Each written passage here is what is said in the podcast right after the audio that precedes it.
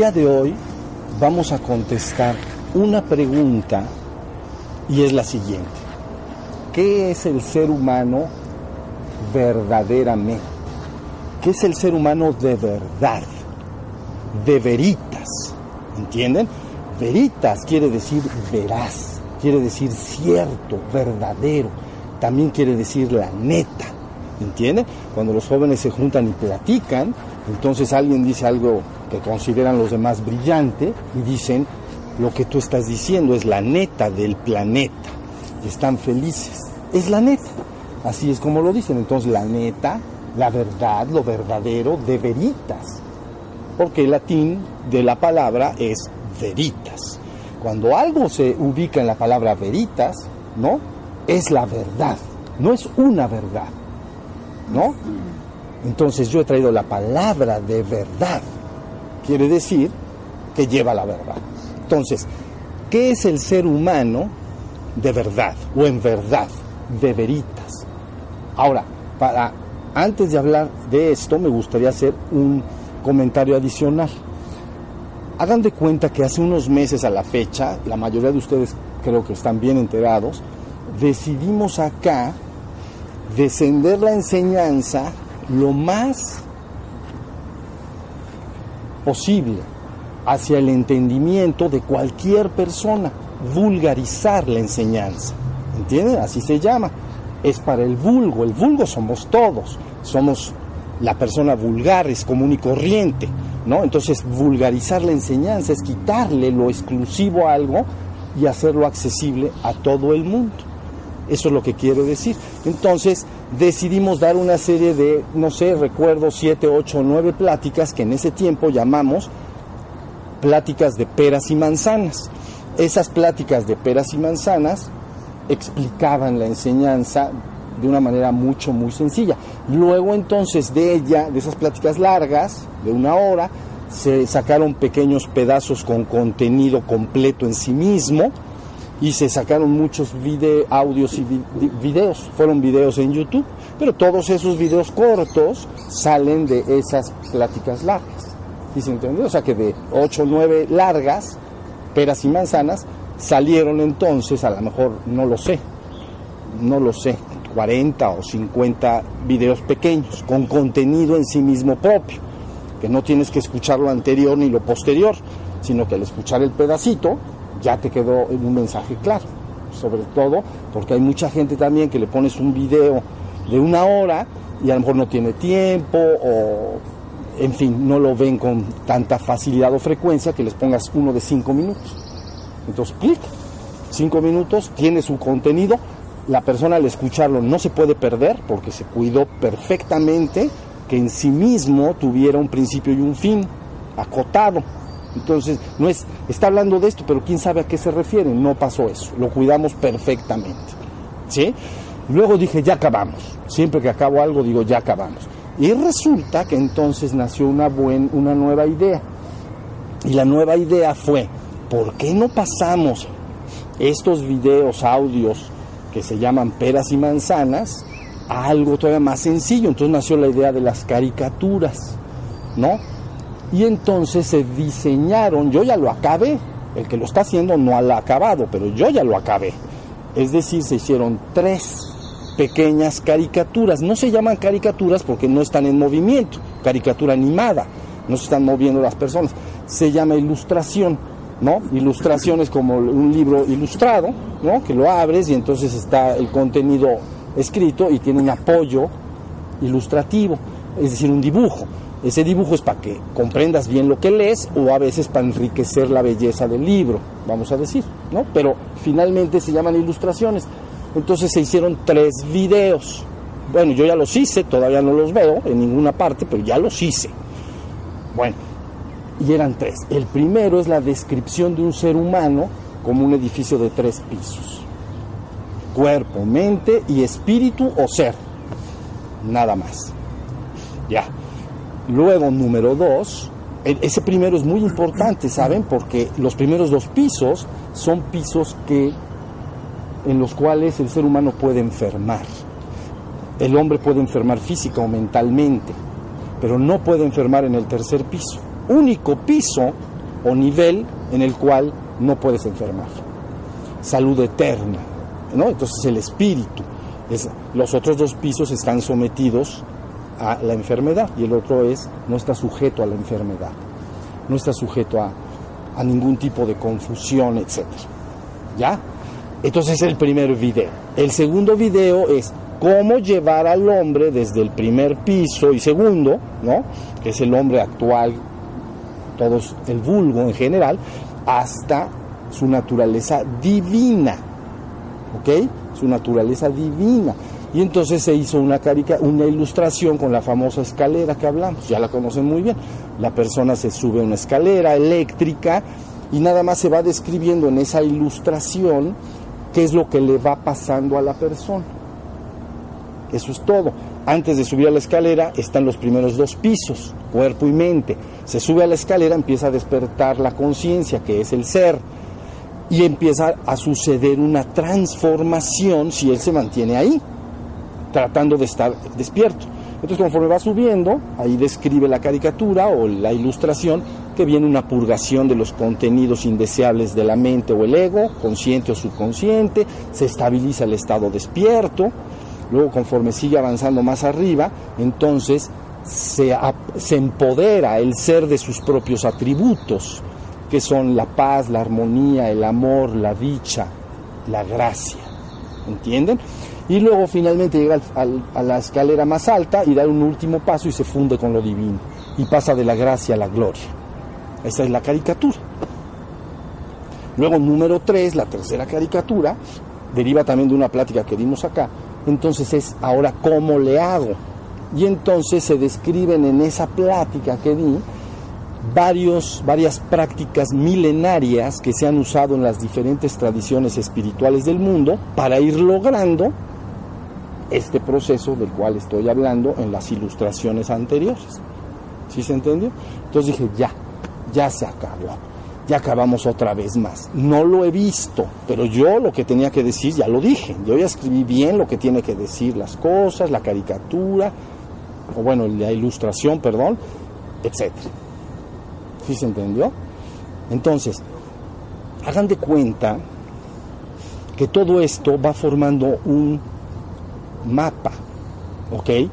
Hagan de cuenta que yo me he mostrado, el que está hablando se ha mostrado delante de ustedes desde siempre como un hermano en todo el sentido de la palabra.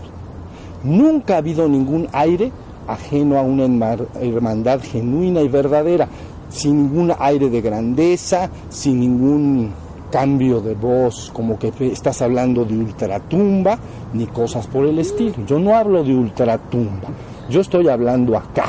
Entonces, siempre me he mostrado como un hermano, ¿entiende? Pero en honor a la verdad, como un hermano mayor, no hay diferencia entre un hermano mayor y un hermano menor, no la hay. La única diferencia es que el hermano mayor ha tenido una experiencia mayor en la vida, por ejemplo, ¿no? Tú con tus propios hermanos, y entonces si tú le sacas a tu hermano 10 años, o viceversa, entonces el hermano mayor puede guiar en cierta manera al hermano mayor, menor al hermano menor. Y el hermano menor entonces va acumulando una información por adelantado que le está diciendo el otro, pero él tiene que corroborarlo. ¿Sí se entendió? Si el hermano mayor le dice, fíjate mi hijo o hermanito pequeño, que el fuego quema, finalmente lo va a tener que probar él. Todos tenemos que probar todo. Pero tú ya le estás diciendo que el fuego quema. Entonces, un buen día como que no te cree o quiere corroborarlo y entonces mete la mano en la llamita, de, en la estufa y dice, tenía razón. ¿Sí se entendió? Entonces lo que yo aquí estoy haciendo es dejando un plano, un plano, no un mapa. No, no un plano, un mapa. Como el mapa del tesoro, es. Y entonces te va diciendo el, si tú sumas todo lo que se ha dicho y todo lo que está acumulado en, la, internet, en nuestras páginas, encontrarás una coherencia perfecta de este mapa que te va llevando hasta el reino divino. Pero tú tienes que irlo viviendo consistentemente, paso a paso. Entonces dirás, efectivamente, este hermano, imagínense que no estoy al alcance de la percepción de ustedes, ¿no? Puede pasar con facilidad. ya no estoy al alcance de su percepción. Entonces, tienes que decir cuál es el plano que nos dejó o cuál es el mapa. Entonces estudias el mapa y vas diciendo, es, efectivamente, él no era un mentecato, ¿entienden? Mentecaptus. Es aquel que no tiene toda la razón, aquel que te está engañando, aquel que te malguía. No tiene toda la razón, es un mentecato. Mi hermano mayor era una pelota de mentecato. Simplemente todo lo que me dijo, la verdad, puras mentiras. Cuando yo seguí lo que él me dijo, no llegué a ningún lado. ¿Ya vieron? Pero no va a pasar eso. Bueno, y entonces se van a dar cuenta que tienen este mapa del tesoro, así le vamos a llamar, porque aparte es un mapa del tesoro. ¿Sí se entiende? No hay ninguna diferencia entre el hermano mayor y el hermano menor. El hermano mayor nada más tiene más experiencia y cuando el hermano menor crece de manera natural, se empata. Ya cuando los dos hermanos son adultos, imaginemos un hermano que le saca 10 años a otro. Eso es altísimamente importante en los primeros 30 años, pero altísima. Si yo tengo 10 y mi, hermano pequeñito tiene uno, es si él ve una víbora que se acerca, él no sabe qué. Bueno, a lo mejor quiere jugar con ella. Tú tienes 10 y dices, me late que esas pican. Por lo menos no me han picado, pero ya sé que pueden picar. Entonces lo cargo y lo protejo. Ahí está. A los 20, pues lo mismo. Yo ya soy un adolescente de 20, mi hermano tiene 10. Entonces, lógicamente, cuando él tiene 10, no tiene toda una experiencia, en este caso ya hormonal y de apertura al mundo ya me volví un joven, ya experimenté cambios hormonales, ya empieza la sexualidad a tener gran importancia y ya empiezo a vivir fuera del núcleo familiar. El otro nada sabe de eso todavía. Está, su mundo es, ¿no? Su casa. Es una, ¿no? Un pequeño mundo interno. Pero no sabe que afuera hay un mundo. Y el otro ya se medio aventuró, no conoce todo, pero ya salió, ya vio otras cosas. Es muy importante si el de 20 hablando con el de 10. Cuando tienen 30 y 20 lo mismo. Tiene mucho más experiencia el de 30. A lo mejor ya se casó y ya tiene toda, ya tiene hijos a lo mejor. Y el otro de 20, pues no los tiene. Entonces, lógicamente, el síganme, la asesoría quiere decir entonces que he vivido cosas importantísimas como ser humano y el otro no. 30 contra 20. Pero 40 contra 30 ya es menos ya casi todo lo que él vivió, ya el de 30 ya medio también. Y sucesivamente, cada vez es menos importante. 50 contra 40, 60 contra 50, 70 contra 60. Ya están igualitos los dos par de viejos ahí sentados y ya vivieron lo mismo. ¿Sí se entendió? Pero verán que ustedes dirán algún día. Este hermano mayor, el de las barbas largas, nos dijo la verdad. Este es el plano que él dijo que debíamos seguir y la verdad lo estamos siguiendo y, no ha fallado. ¿Sí se entendió? Entonces por eso es mi esfuerzo consistente en bajarlo y bajarlo y bajarlo y vulgarizarlo hasta la base más base. Y hoy vamos a hacer otro esfuerzo. Soy bien necio mis vidas. Cuando ustedes ustedes podrían decir, este es el hombre más necio que conozco. Por, en otra palabra, podrías llamar bonito, es constante, o tiene una fuerza de voluntad que no para. Necio el hijo de su madre. Sigue y sigue insistiendo, y ya lo dijo, pero lo vuelve a decir, pero más facilito. ¿Ven? Y cada vez te lo dicen más bajito y más bajito. Soy muy necio, no saben qué necio soy. Pero bueno, así me hicieron y por eso estamos aquí ahorita platicando. Entonces, hoy vamos a contestar, ya dicho lo cual, vamos a contestar esta pregunta que sí es vital. ¿Qué es el ser humano de verdad? De veritas. ¿Qué es el ser humano? Olvídense de todas las creencias.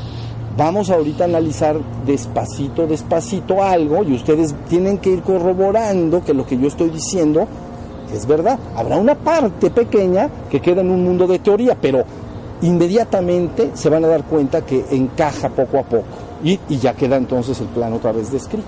¿Estamos? Me van a seguir bien. Está facilísimo, pero bueno, para contestar esa pregunta nada más necesitamos este escrito, que está en blanco, no hay nada. Más bien necesitamos esta hoja. Esta hoja porque las personas que escuchen estos audios después van a tener que hacer mayor uso de su imaginación, pero, y, eh, pero voy a tratar de describirlo bien para que se pueda entender incluso en auditivo, sin ser visual, pero ahorita estamos acá y nos podemos ver a qué me refiero. ¿Sale? Aquí está esta hoja, ya la vieron. Bueno, vamos a imaginar que esta hoja es una plancha de acero. Ya se convirtió en una plancha de acero síganme bien. Y entonces, de este lado de la plancha de acero, yo les he dicho una y otra vez, pero ustedes lo tendrán que corroborar por sí mismos, que entonces está lo no manifiesto o la trascendencia, de este lado de la hoja, ¿ven? Del lado derecho de, la hoja. Espero que eso se entienda en forma auditiva. Aquí está la trascendencia o lo no manifiesto. ¿Ya se entendió? Bien, ahora vamos a imaginar que nosotros perforamos acá una serie de agujeritos, así como si fuera una pistola que hace trrr, trrr, y entonces agujera y hace muchos agujeritos. ¿Ya? Ahí está. Ahora, ¿qué es lo que hay en la trascendencia o no manifiesto? Yo les he dicho, no hay más que conciencia pura. Hay la conciencia de ser absoluto sin ninguna forma de ver otra cosa es eterno, inmutable y absoluto en sí mismo, pero es conciencia pura, pura conciencia. Pero vamos a, hablar de esta conciencia pura como si fuera luz, luz, ¿ok? Entonces de este lado derecho, nuevamente en lo no manifiesto, en la trascendencia, tú eres pura e infinita luz, o eres pura e infinita conciencia, eso es lo que somos. Ya van entendiendo más cuando ustedes vayan de aquí para acá, pero hasta ahí vamos. Síganme en el ejemplo. Ya entonces vimos el auge, ya agujeramos con una pistola, como una ametralladora de balines poderosos, atravesamos la plancha de metal, entonces quedaron puros agujeritos. Cada uno de esos agujeritos, entonces a veces le, le llaman mónada, ¿no? Se ha concentrado esa luz y si de ese agujerito se vierte la atención o se vierte y se dirige al exterior, al otro lado de la hoja, entonces aquí del lado izquierdo de la hoja tenemos la existencia, ¿no? Aquí está la existencia o lo manifiesto. Ese ruido del motor está en lo manifiesto.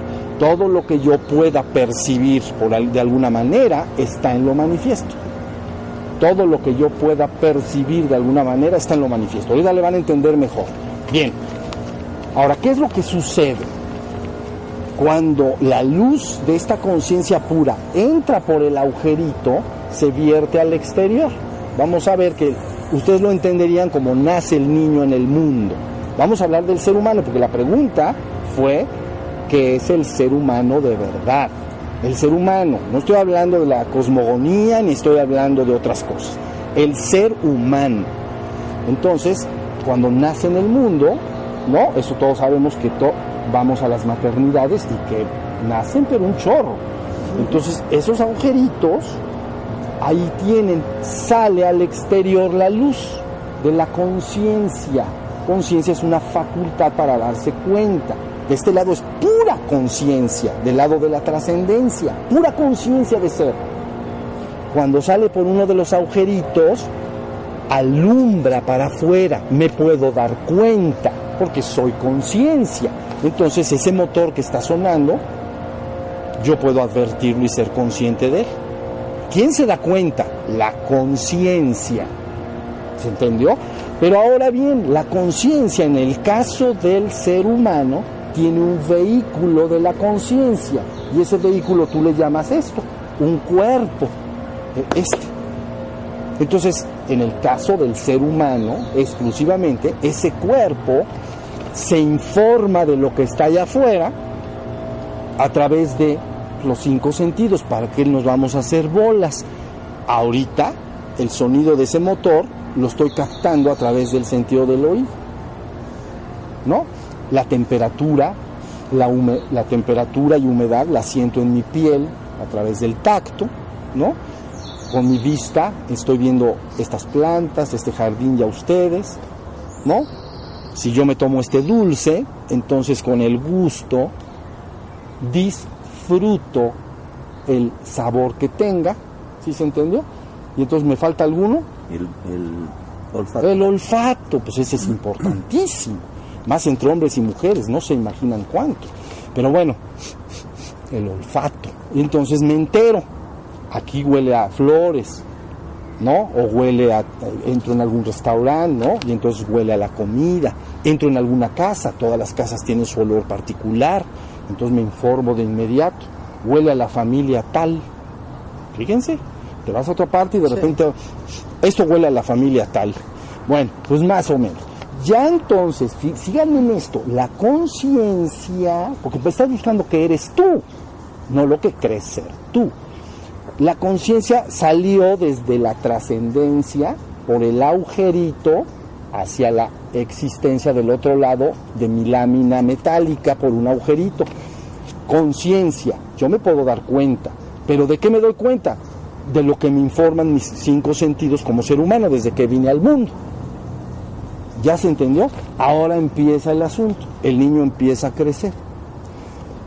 Esos impactos sensoriales la gente y la ciencia los conoce como sensaciones, ¿no? No solo la sensación en el, en el cuerpo, todas se le llaman sensaciones porque llegan a través de los sentidos. Entonces, hasta una, algo que miro, la gente dice, pero eso no es como sensación, porque entiende que sensación es lo que siento. No, es lo que entra a través del sentido. Todo se te muestra a ti a través de las sensaciones que te llegan a través de esos cinco sentidos. ¿Ya se entendió? Hasta ahí vemos eso para que vayan ubicando. Ya nació el niño, no es lo que yo creo, ahí está el niño. Y el niño empieza a ser informado de una serie de sensaciones. ¿En dónde? Aquí en la existencia, a través de los sentidos. Ahora empieza a registrar la información de los sentidos. Bien, voy a dejar la hoja un momento. Si agarras al bebé como experimento, lógicamente, bueno, vamos a decir, si tomas al bebé y de repente en un accidente algo lo golpea, ¿no? Porque iba yo a decir lo pellizcas, pero se oye muy feo el ejemplo, pero bueno, es que es muy bueno. Si tú lo pellizcas un poquito fuerte, es un ejemplo muy feo, pero ni modo. Y entonces el bebé registra una sensación. Inmediatamente no le gusta. O yo no he visto a ningún bebé que alguien lo pellizque o que reciba una sensación dolorosa, que es a lo que me estoy queriendo referir, y entonces diga, ja, ja, ja, ja, ja, qué, qué rico se siente. Vean bien lo que pasa, la sensación la empieza a ubicar el niño como una sensación desagradable. No me gusta, si me meten a bañar en el agua muy caliente, mi mamá no se dio cuenta, inmediatamente mi cuerpo es impactado con un calor extremo, ¿no? Es lo mismo. Y entonces no me gusta y tengo que llorar, que no se me ocurre ni otra cosa. ¿no? Todavía no hablo y entonces lloro. Ya quedó la sensación registrada como desagradable. Pero si te pasas del otro lado y al mismo bebé lo acaricias suave y dulcemente, ¿ves? Y le das espiojito y le haces besitos, entonces registra, es la misma sensación, pero al registrarla dice agradable. Esto es rico, es muy bonito, me hacen piojito en mi pancita. ¿no? Y, o me, me acaricia mi mamá, ¿no? O me, me, junta contra su pecho y qué cosa más hermosa. Me siento el hombre, el niño más feliz, o la niña, ¿no? En el pecho de mi madre. Fíjense bien porque esto es el núcleo de todo lo que es. Y entonces ya tengo la información agradable y desagradable. Conforme voy creciendo, entonces lógicamente empiezo a ubicar estas sensaciones. Una de las cosas más inmediatas es que me trataré de alejar de las desagradables y me trataré de acercar a las agradables. Y nace un mecanismo natural de atracción y repulsión. Está muy claro. Si llego con alguien y me acaricia, me gusta y me quedo ahí. Pero si llego y me golpea y me duele, pues me alejo.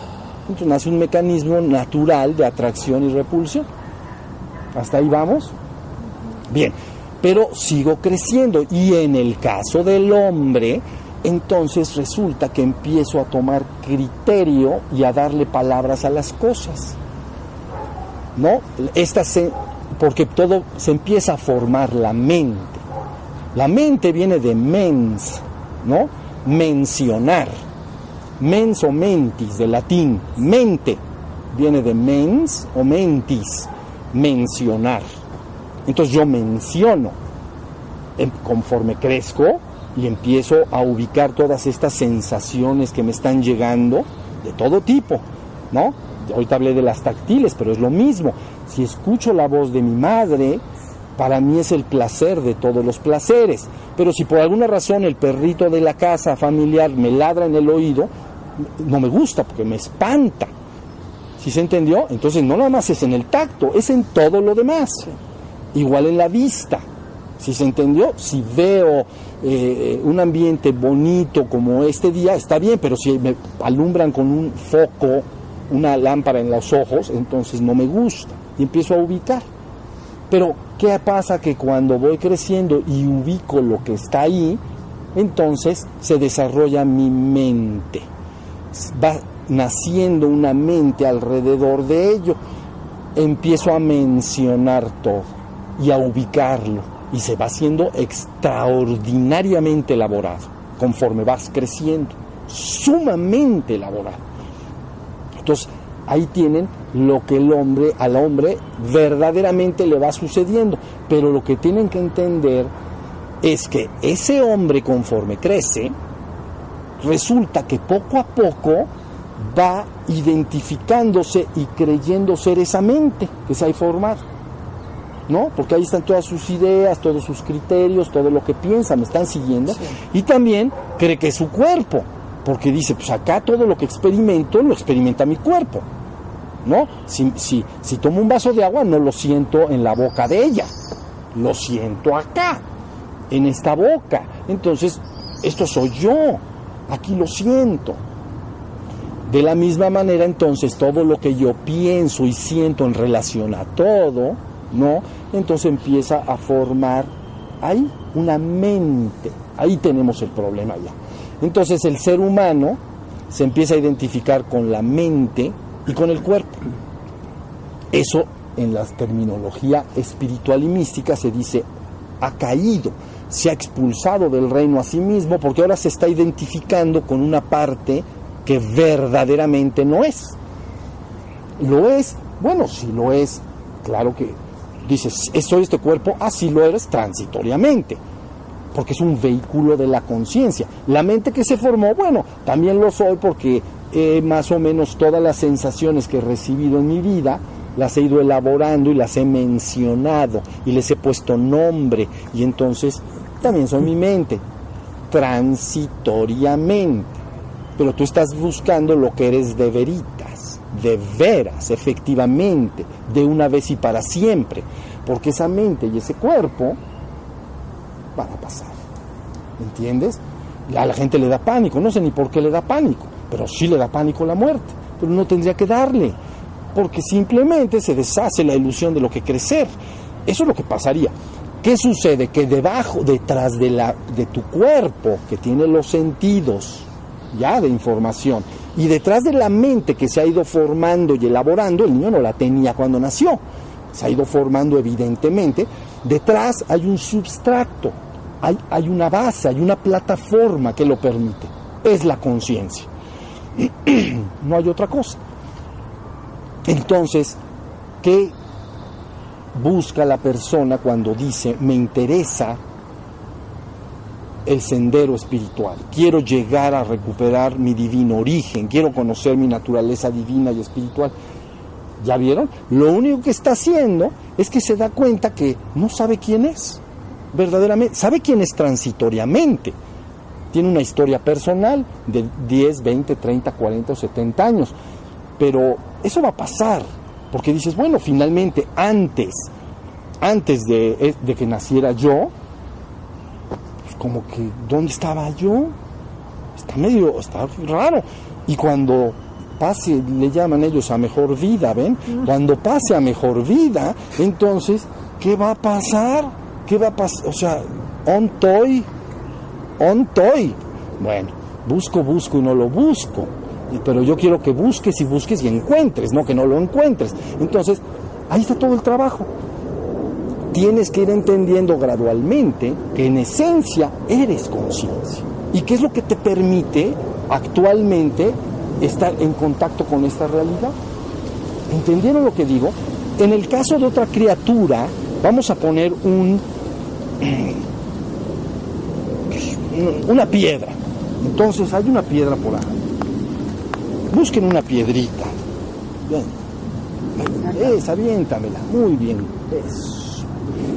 Aquí tenemos la piedra. Es otra criatura. Por eso vean que no va a ser lo mismo que del hombre. Aquí está. ¿Ok? Ahora vamos a hacerle lo mismo. Pellizco. Creo que no lo registra bien. No se está enterando. No se está enterando. Ahora vamos a cambiar, porque a lo mejor el otro sí se entera. Vamos a acariciar. ¿Entiende? Amada mía. ¿Ve cómo la bella? La piel. Entonces, ¿es? Creo que no se está enterando no tiene una mente ni puede desarrollar una mente como el ser humano. Usted dice, ¿tiene mente? Tiene otra mente, eso sí es verdad. Puedes llamarle atómica o de otro tipo, ¿no?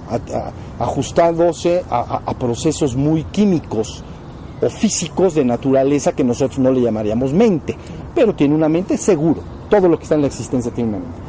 Pero no tiene cinco sentidos como las tenemos nosotros. Entonces, mal usarías tu tiempo en acariciar esta piedra todo el día para que esté contenta, ¿no? O hablarle feo y pellizcarla para que... No va a pasar eso. Sí se está entendiendo. Entonces, el ser humano esencialmente lo que tiene que hacer para despertar espiritualmente es darse cuenta poco a poco que detrás de su mente y detrás de su cuerpo hay esta luz de la conciencia que entra por el agujerito desde la otra vez, desde la trascendencia entro por el agujerito y la luz de la conciencia sale del otro lado, está vertida al exterior, está en la existencia. Entonces lo primero que tengo que darme cuenta es que detrás de mi cuerpo y detrás de mi mente hay conciencia. ¿Ves? y que me empiezo a identificar con esa conciencia. Ah, yo soy la conciencia. Vean bien, yo soy la conciencia, yo soy el que me doy cuenta. No soy el frío y el calor que registra mi piel, soy el que se da cuenta del frío y el calor. No soy el que experimenta placer o dolor, soy el que me doy cuenta de que hay dolor y de que hay placer. ¿Ya vieron? Y entonces empiezo a recuperar gradualmente mi conciencia. Me doy cuenta. Y esa conciencia no solo es consciente de lo que está en el exterior. Conforme más tú la afinas y te despiertas a ella, eres consciente de que esa conciencia se da cuenta de que es. No solo funciona como un testigo puro, por el agujerito desde la trascendencia hacia la existencia, le llamamos testigo. ¿Ok? Porque ahorita yo atestiguo si canta un pájaro. Soy un testigo. ¿Ya vieron? Y le llamamos cuando se vierte al exterior es un testigo. ¿Ya se entendió? Tú lo que puedes ser es testigo de todo lo que está pasando en el exterior. Eres un testigo no partícipe, porque si canta el pájaro, lo registra tu conciencia. Soy un testigo. Pero si se calla, pues también lo, registro. No participo. Yo escucho que el canto del pájaro está Y, ya, y ya se cayó. Entonces ahora testigo que hay silencio. Ahora atestiguamos que se cayó la máquina y así sucesivamente. ¿Sí se entendió? Ya entendieron por qué vertido al exterior se le llama testigo. Pero ese testigo no solo funciona como testigo en el sentido de darse cuenta de lo exterior, ser consciente de lo que está en ese exterior, sino que también conforme lo vas despertando más y más, y por eso yo he hablado de prender la luz de la conciencia, si la prendo más y más y más, entonces me doy cuenta no solo de lo que está en esta existencia, me doy cuenta de que yo soy ese ser que se da cuenta y ya empiezo a recobrar lo que verdaderamente soy. ¿Ya? Si una persona avanza en su trabajo y empieza cada vez a pasar más periodos de tiempo consciente, estando en conciencia, cuando madura ese proceso, ya no solo soy testigo, a veces le cambian el nombre y le llaman presencia. ¿Ya se entendió? Porque no solo soy testigo de que el canto, de que el pájaro cantó o de que hace frío o calor, ¿no? O que nos caen gotas como ahorita nos cayeron cuando se movieron los árboles. No solo soy testigo de eso, también soy, me doy cuenta de que yo soy el que se da cuenta y, entonces yo soy el que se da cuenta. Y entonces yo soy yo, yo soy el que soy. ¿Ya se entendió? Y al darme cuenta de que soy la conciencia, entonces ahora dices, hay presencia, yo soy la presencia. Y le, le ponen ese nombre, ¿no? Mantente en presencia. Antes, algunas personas que han tratado de describir esto, como por ejemplo Jiddu Krishnamurti. Entonces, Jiddu Krishnamurti dijo, awareness. ¿No? Mantente en estado de alerta. Nada más dijo eso. Pero parecería de momento en el primer contacto con esto que les digo que solo estoy alerta de lo que está allá afuera. Pues estoy alerta de si hay sonidos, de si las cosas se mueven, de lo que huelo, de lo que siento. Awareness, alerta, ¿no? Luego la psicología contemporánea inmediatamente lo, lo con Pierce me parece, ¿no? Lo adopta de inmediato y ya se, sale toda una corriente trans, transpersonal o más allá de la mente. ¿Ya se entendió? ¿Sí? Bueno, con esto que le estoy explicando puedes entender a los místicos más importantes y avatares más importantes de todo el mundo, con esto que les acabo de decir, que por cierto esperemos que algún día lo podamos ver en ilustraciones y en caricaturitas sencillitas. Pongamos el ejemplo de, por ejemplo, William Blake, ¿no? Considerado por poeta místico, poeta místico y pintor, ilustrista, ¿no? Ilustraba Biblias, ilustraba la Divina Comedia, ilustraba, hablando de ilustraciones, ilustraba El Paraíso Perdido de Milton, también lo ilustró, considerado por muchos el genio más grande, por mucho, que ha dado Inglaterra, William Blake. Entonces dice una frase que algunos de ustedes conocen bien. Dijo así, cuando las puertas de la percepción sean limpiadas, todo aparecerá del, delante del hombre tal cual es, infinito. Eso fue lo que dijo.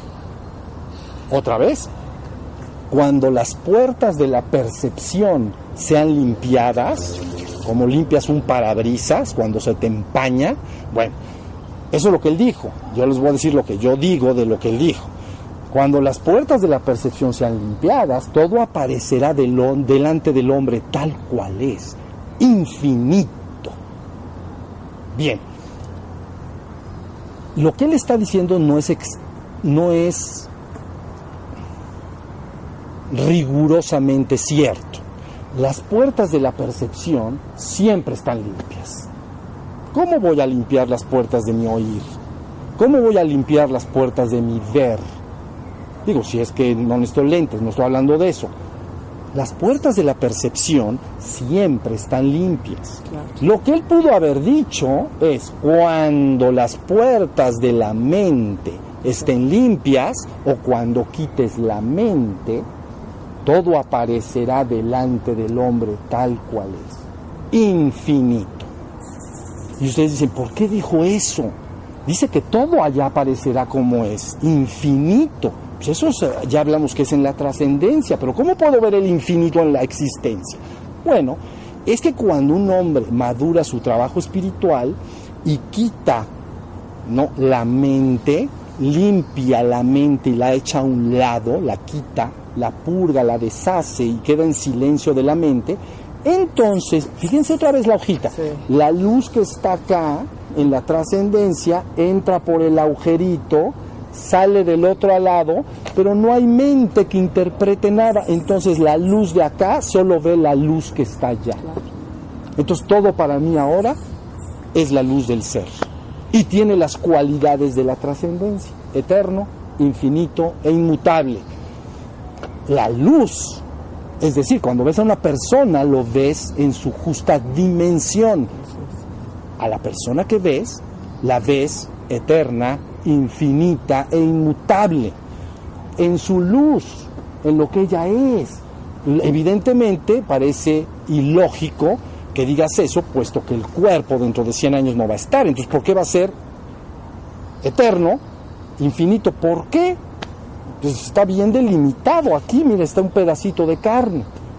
Inmutable, todos los días cambia. Me lo encontré 10 años después, tenía pelo y ya está calvo. Ni es inmutable, ni es finito, ni es infinito, ni es eterno. Ah, porque eso es lo que ve la mente. Pero si tú quitas la mente, la luz que está desde la trascendencia, ahora esa luz sale y se mete en todo.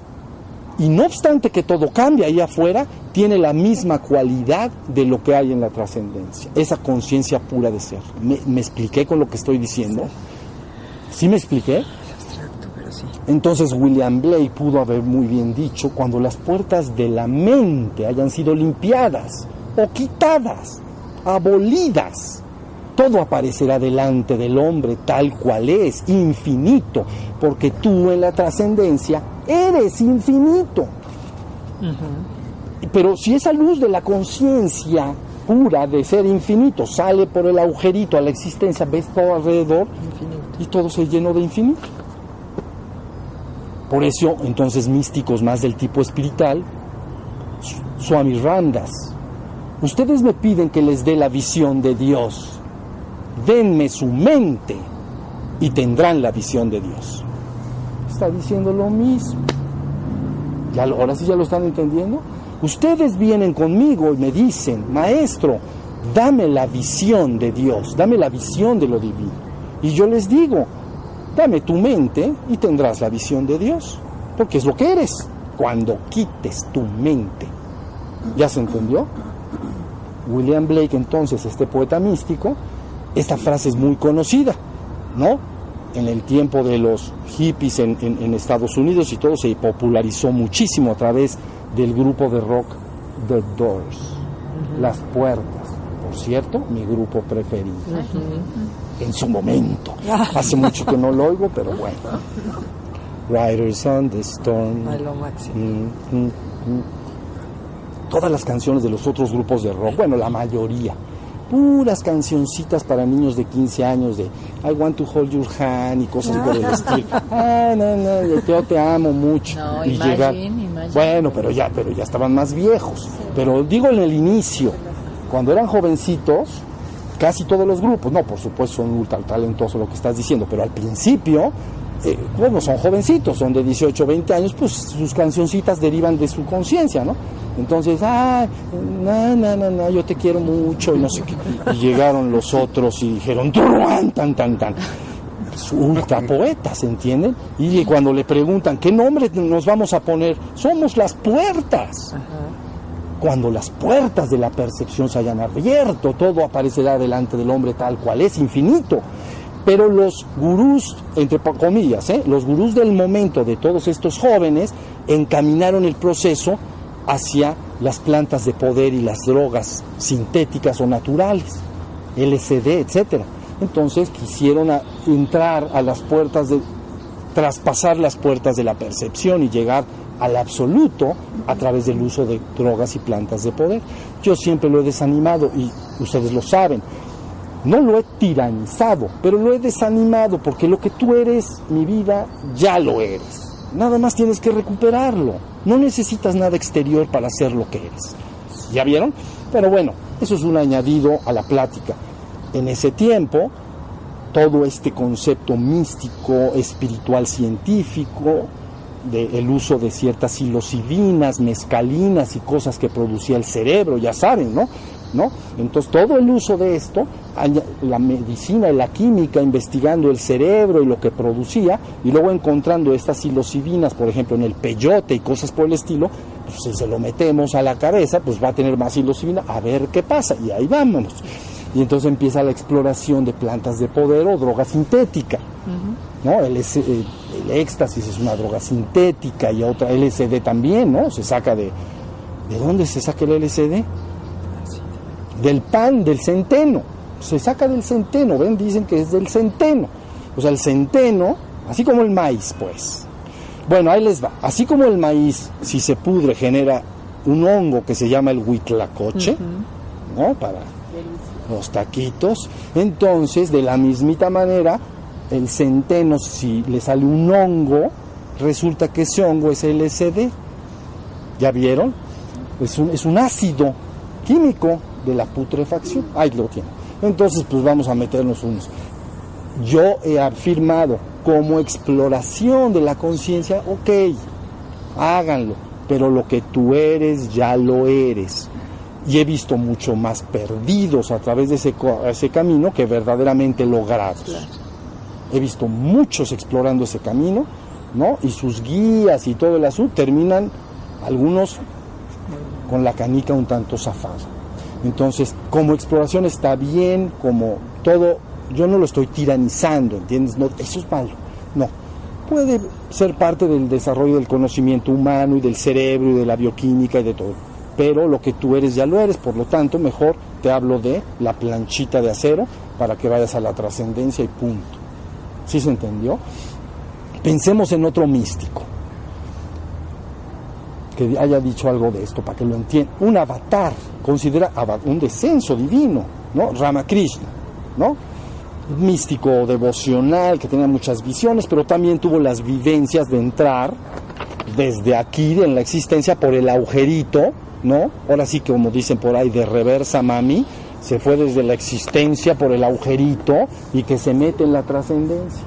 ¿Ya vieron? De reversa mami, así le hizo. Entonces al entrar dijo, oh my God, así pensó, ¿qué es esto? ¿Qué es esto? Aunque por el otro lado estaba lleno de visiones y cosas que no tienen que ver con este proceso, que muchos místicos santos tienen. Algún día les aclararé con detalle el, todo el asunto de visiones, etcétera. Tú los estás produciendo. Entonces, cuando en cierta etapa de su vida se mete, por ejemplo, a, al Islam, al rato ya tenía apariciones de, de, Mahoma que le platicaba y todo, ¿no? Y luego se metió al cristianismo y al ratito ya se le aparecía la Virgen María y Jesús, ¿entienden? Todo eso lo estás produciendo con tu mente a nivel inconsciente, no tiene que ver con lo que yo estoy diciendo de la trascendencia, ¿ok? Es algo fenoménico que tú estás produciendo. Por eso muchos místicos y santos se confunden mucho, porque por un lado están teniendo muchas vivencias de también las tenía William Blake, por cierto, de visiones, ¿no? Que la persona tiene visiones con ojos abiertos y cerrados, y, y, de, y pero eso, eso, eso, es de lo fenoménico, ¿no? Y algunos lo ajustan mucho a desórdenes mentales, etc.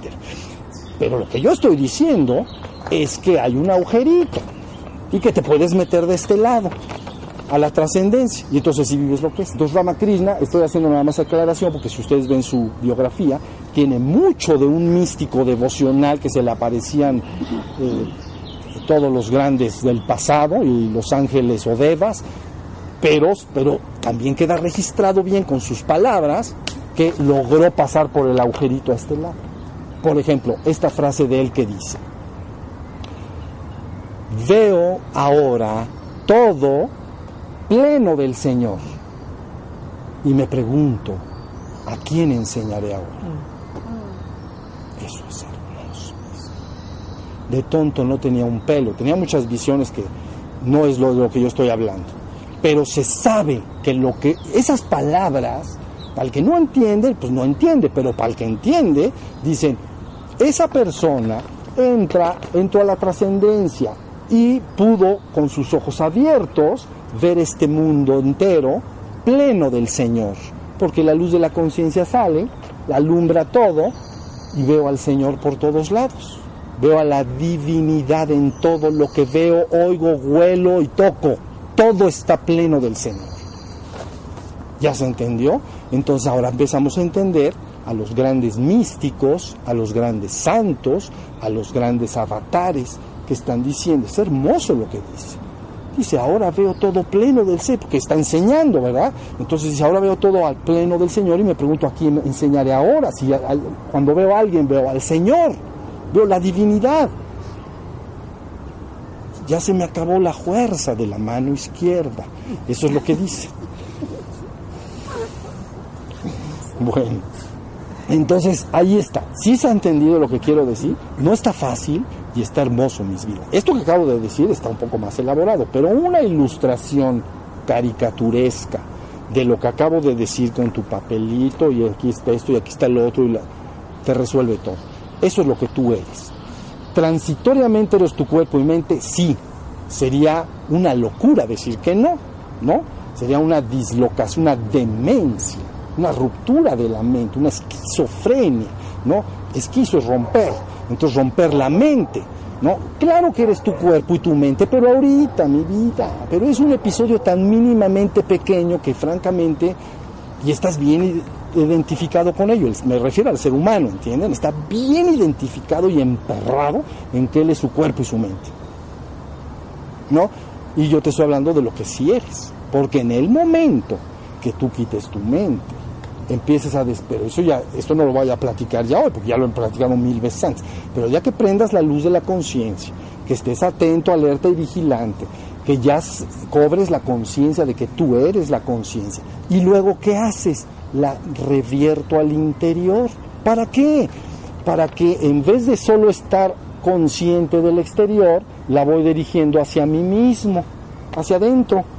¿Y qué tal si me, me salgo del agujerito y me meto al otro lado de esta lámina de metal a la trascendencia. Entonces, tengo la vivencia de lo divino. He ahí el resplandor de un millón de millón de soles. Eso es lo que eres y serás por siempre, jamás. Y colorín colorado, este cuento se acaba. No tienen que buscar más. Lo que les he dicho es certero y preciso. Con lo que les he dicho hoy entenderán a grandes poetas místicos, a grandes místicos y santos de la historia, a los padres de todas las religiones. Todos están diciendo lo mismo. El hombre le pone diferentes nombres, ¿entienden? Entonces tú puedes hablar de Krishna, de Buda, puedes hablar de Cristo, puedes hablar de Quetzalcoatl. Para mí es idénticamente lo mismo. Es la misma conciencia. Los hombres se pelean por eso y se matan unos a otros. Yo les digo que es exactamente la misma conciencia. Todos dicen lo mismo, los culminados. ¿Ok? Y cuando se acerquen ustedes a un santo místico de este tipo, por favor distingan bien que en su propio proceso puede haber vivencia de entrar a esta divinidad, que la conciencia se implosiona hacia adentro y se entra en una éxtasis místico en el cual la persona recobra la conciencia de su divinidad y a veces abre los ojos y ve la divinidad en todo. Distingan eso del otro, que son fenómenos revueltos con la mente. Y entonces la persona tiene como su tiene gran anhelo y deseo de Dios. Entonces rezan y hacen todas estas cosas, ¿entienden? Y, entonces al ratito se les está apareciendo todo el mundo. Y entonces, pero eso es fenoménico. Eso no es lo que yo estoy diciendo. Eso es fenoménico. Pero a veces está revuelto en los avatares incluso, o está revuelto en los santos y místicos. Está revuelta las dos cosas. William Blake con esta frase quiso decir esto de que eres lo infinito y que puedes ver lo infinito en todo. Pero por otro lado, desde niño tenía muchas visiones que a la cara de la psiquiatría moderna sería un mal de la mente, ¿entienden? visiones con ojos abiertos y ojos cerrados. Para mí, ni, enfermedad mental ni nada, simplemente es fenoménico y no es lo que yo estoy diciendo. Pero si distinganlo, pocos maestros se van a encontrar perfectamente afinados en que despluman todo lo fenoménico y que se relaciona con la mente y solo queda la, neta. ¿Sí se entendió? Entonces Buda dice muy certeramente Tú sufres porque estás en la existencia identificado con tu cuerpo y tu mente. Entonces, ven conmigo para que se extinga el sufrimiento y te entres en un nirvana. Y la culminación en el budismo se llama fin del sueño cósmico, porque mientras estoy en la existencia, sueño que soy todo eso. Cada quien, del, ¿no? Cualquier persona sueña que es lo que es. ¿no? Pues yo soy abogado y no sé qué. Bueno, espérate unos 100 años y vas a ver tu abogado, dónde va a quedar. Entonces, no eres tu abogado, pero tú lo estás soñando, tú sí lo crees. Y si alguien te dice, no eres eso, va a decir, este cuate está medio loco. Dice que no lo soy, si yo, aquí está mi, mi licenciatura. Ok, ok, sí lo eres, pero tantito. o sea, transitoriamente. Esto que les estoy diciendo puede pasar a palabras más, muy simples. muy y, y muy y muy puntuales, ¿entienden? En una caricatura ilustrativa perfectamente claro. Y entonces quedaría algo extraordinario. Más fácil que esto, siempre digo lo mismo, pero más fácil que esto, quién sabe quién se los va a terminar diciendo. ¿Sí se entendió? La tradición cristiana debe entender y no olvidar jamás nunca que esa conciencia, pero que le llamaron Cristo por la tradición de la cual viene, ¿no? De Mesaya y la traducción al griego, entonces dice, en aquel día tú comprenderás que yo y mi Padre somos uno y tú eres una sola cosa con nosotros también. Lo dice así, yo estoy en mi Padre y mi Padre en mí y yo yo soy yo estoy en mi Padre y ustedes están conmigo por siempre o algo así. En aquel día comprenderéis que yo estoy en mi Padre. Que, Mi que- Padre en mí y mi yo Padre en mí y yo en vosotros. ¿Ya vieron? En aquel día comprenderéis que yo estoy en mi Padre, ustedes en mí y yo en vosotros. Entonces, ustedes están en mí, yo en vosotros, y yo estoy en el Padre, tú estás en el Padre, y entonces acabó la discusión. Punto. Entonces quiere decir, esas palabras a mí, a mí al que está hablando en este momento, le indican, ahí está clara la vivencia del absoluto. Para mí está clarísima, no hay ninguna confusión. ¿Sí se entendió? Vengo a decirles que este no es mi reino, que mi reino es el del Padre. Venid conmigo. ¿Qué creen que quiere decir eso? ¿Qué te está diciendo? Quiero que tú vivas lo que verdaderamente eres, no lo que tú crecer. Aparte entiendan, cuando les hablé de los tres niveles, el cuerpo y la mente están sometidos a la enfermedad, a la vejez y a la muerte, y eso es altamente doloroso y contiene mucho sufrimiento. Doloroso físico y sufrimiento psicológico. ¿Ok? El proceso de los dos primeros pisos es altamente doloroso y con gran contenido de sufrimiento. Así es. Por eso Buda dice, vengo como un doctor a darte una medicina para que sanes y dejes de sufrir. Porque aquí todo es sufrimiento. ¿Ya vieron? Porque los dos primeros pisos, cuerpo y mente, están sometidos a la enfermedad, la vejez y la muerte y el cambio continuo. Pero lo que tú eres en el tercer piso, tu espíritu y tu ser y tu conciencia pura, tu divinidad, tu ser, no puede cambiar. Está al margen completamente de la vejez, enfermedad y de la muerte. Está y estará por siempre jamás. Y tener conciencia de ello es extraordinariamente choqueante en un principio. El darme cuenta que siempre he estado y siempre estaré, pero en la gloria. No, porque si, si alguien dice, es que ¿qué crees? ¿Te vas a quedar aquí en el mundo toda la siempre? Dices, no, yo me salgo de aquí, porque no me gusta, ¿no? Hace mucho frío, me- me- no estoy cómodo. Me da hambre, no estoy cómodo. Eh, me duele, no estoy cómodo. Hay sufrimiento. Yo no me quiero quedar eternamente aquí. Sería espantoso. Pero sí, ¿qué tal te quedas eternamente en la gloria al margen de todo sufrimiento? Entonces has entrado al verdadero reino. Ese es el verdadero reino, el reino del Padre. Así le dijeron, ¿entienden? A mí las palabras me tienen bien sin preocupación, ¿no? Yo les dije alguna vez por ahí en algún video que quedó, la conciencia que está hablando es esa conciencia. Entonces tú le puedes llamar, no, esos nombres que estamos hablando, Buda o Cristo o, o, o cómo se llama, Quetzalcoatl o Krishna. Yo no tengo identificación personal con ninguno de ellos. Sé que todas esas palabras dicen lo mismo. Eso sí lo sé. ¿Sí se entendió? Bueno, pues ahí es donde estamos. Entonces, quitémonos de enredos, deja de creerle a todo mundo, fíjense bien, y empieza a experimentar y vivir si el plano del cual yo he hablado verdaderamente te va conduciendo. Y algún día dirás, este hermano mío me dijo la verdad, me dijo la verdad, no me malvió. Muy bien, vamos a cerrar los ojos un ratito. Cuando se entiende esa palabra en India, no se entiende un hombre vestido de azul que anda por, por los bosques, ¿no? Es un montañés. No, no es eso. Lo que se está refiriendo es la conciencia pura que está del lado de la trascendencia. ¿Sí se entendió? ¿Ya se entendió? Entonces al repetirlo, yo dirijo y dirijo y dirijo la atención en ese sentido, hasta que finalmente puedo reabsorber la conciencia en la conciencia absoluta. Entonces alcancé los pies de Shiva, o más bien me fundí en Shiva, en la conciencia pura, o ustedes entenderán en la divinidad. ¿Sí se entendió? Ese es el objetivo del canto mántrico. Y por eso, por ejemplo, avatares como Ramana en el siglo XVIII y creo que XIX, sí, creo que murió en 1950, algo así. Entonces, él decía como única práctica, dio una, una pregunta, ¿quién soy yo? Es lo mismo. Al decir quién soy yo, lo único que estoy haciendo es que estoy dirigiendo, me busco a mí mismo con la propia conciencia y la dirijo hacia mí mismo porque me estoy preguntando quién soy yo.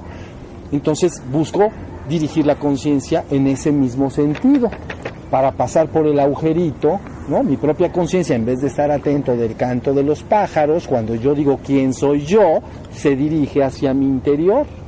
Y si pasa por el agujerito del que hablamos en la primera parte, me meto de este lado entonces encuentro lo que yo soy. Y al entrar ahí, no vas a encontrar algo como un objeto de percepción. En la existencia, tú eres consciente de las cosas a través de los sentidos como objeto de percepción. Un sonido es un objeto de percepción. Yo lo percibo con mi sentido del oído. Cuando entras de este lado hacia la trascendencia, te conviertes en ello. No hay percepción. Yo soy yo soy el único ser que es. ¿Se entendió? No hay nada, no soy consciente de nada, solo soy consciente, no soy consciente. Solo me doy cuenta de que yo soy, de que soy la propia conciencia. ¿Se entendió? Entonces, otro gran maestro o avatar del siglo pasado y anterior, Nisargadatta, entonces él agarra y dice, bueno, afirmen a ustedes mismos, yo soy. Es lo mismo, yo soy, la conciencia busca ir al yo soy yo soy, yo soy. Entonces repites un millón de veces, yo soy, te vas a meter a lo que yo soy. No tu mente busca quién soy como personaje histórico. No estás diciendo yo soy fulanita de tal, nací en tal año y, estos son mis estudios y mi familia y me casé y me pasó todo esto. Está diciendo yo soy. Entonces vas directamente a pasar por el agujerito hacia acá. ¿Ya se entendió? Y entonces mi sargadata, yo soy. Ramana, entonces dice esta otra frase, ¿quién soy yo? ¿Sí se entendió? Con esto están entendiendo que el mantra está buscando, a través de las cinco sílabas, dirigir tu atención, pero aparte tiene la, la ciencia del sonido, pero no estoy hablando de eso ahorita, sino estoy hablando de la conciencia, cómo se volca al interior y se va metiendo, metiendo, metiendo.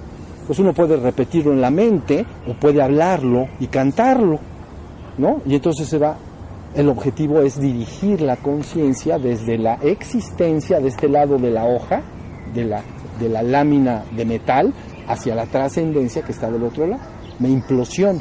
Si lo logro, caeré en estado de éxtasis. Y entonces viviré lo que yo soy. Si después de que ya vives lo que yo soy, abres los ojos, la luz está sin interrupción, sin intervención de la mente, se filtra por el agujero y alumbra todo esto y ahora todo está pleno del Señor. ¿Sí se entendió? Ahora todo está pleno del Señor. Y entonces entiendes a Ramán, digo, en este caso a este Ramakrishna. Todo está pleno del Señor. ¿Sí se entendió? Entonces, en el Vedanta, el Vedanta es el fin de los Vedas, es lo más elevado de los Vedas, ¿no? Entonces se dice, ah, ver al Brahman con los ojos abiertos, eso es lo que estoy diciendo abres tus ojos y ves a Brahman con los ojos abiertos, porque en el Vedanta se dice, detrás de esta página está el, el Brahman, el absoluto, en español Brahman absoluto. Y entonces, si entras, te haces consciente de ser el absoluto, pero si abres los ojos, entonces eres igualmente consciente de que todo esto es el absoluto, porque la luz del Brahman se metió a todo, el, el exterior, si se entendió? Y le llaman en el Vedanta ver al Brahman con los ojos abiertos. Todo está pleno del Señor, no hay más que el Señor, infinito, eterno, inmutable y absoluto en sí mismo. Sin importar todos los cambios que aparecen en la existencia, tú jamás cambiarás. Eres lo que eternamente eres y eres absoluto en sí mismo. Bueno, muchas gracias. Gracias. Nos estamos encontrando más adelante. Ah, buenas noticias. algo. Entonces,